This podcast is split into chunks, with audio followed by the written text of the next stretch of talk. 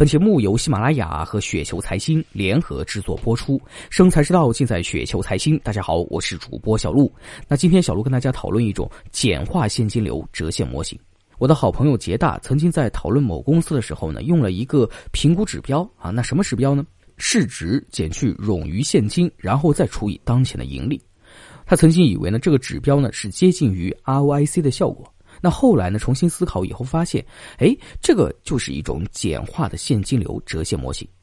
冗余现金呢，是当前拥有在手的现金，余额等于现值，扣除冗余现金后的市值除以当前的盈利，是在假定未来盈利不下降的情况下，收回投资本金的会计意义上的时间长度。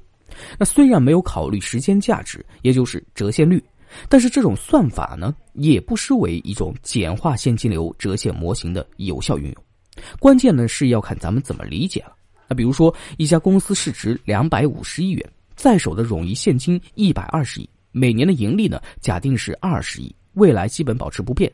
用这个简易模型来计算呢，也就是二百五减去一百二，然后再除以二十，等于六点五。也就是说，六年半呢就可以收回这笔投资。未来剩下的年份呢，因为本金已经收回，那未来不管是赚多少都是纯赚的。这个呢可以是一种理解。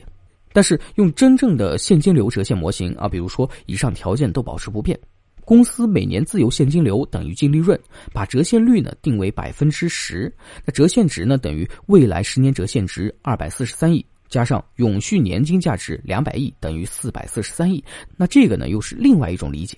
但是考虑到一些特殊的情况啊，比如说公司治理的环境、管理层的考核机制、大股东呢对价值一词的认知，显然呢这个简易模型的假设呢未必能够实现。那第一点，在手的现金如果不分配，那么如果它低于每年百分之十的复利增长，它不但不创造价值，反而是毁灭价值的。那比如每年冗余现金只产生百分之一的复利增长，那么与折现率相比呢，它就是负复利负百分之九。那第二点，假定的这个未来不低于每年二十亿的自由现金流，到底可不可靠？这个可能就需要对公司进行深入的研究后才能够确定了。如果确定不低于这个数，并且还能够在一定的程度上有所增长，那么不管市场怎么看，这也许是一笔潜在的好投资。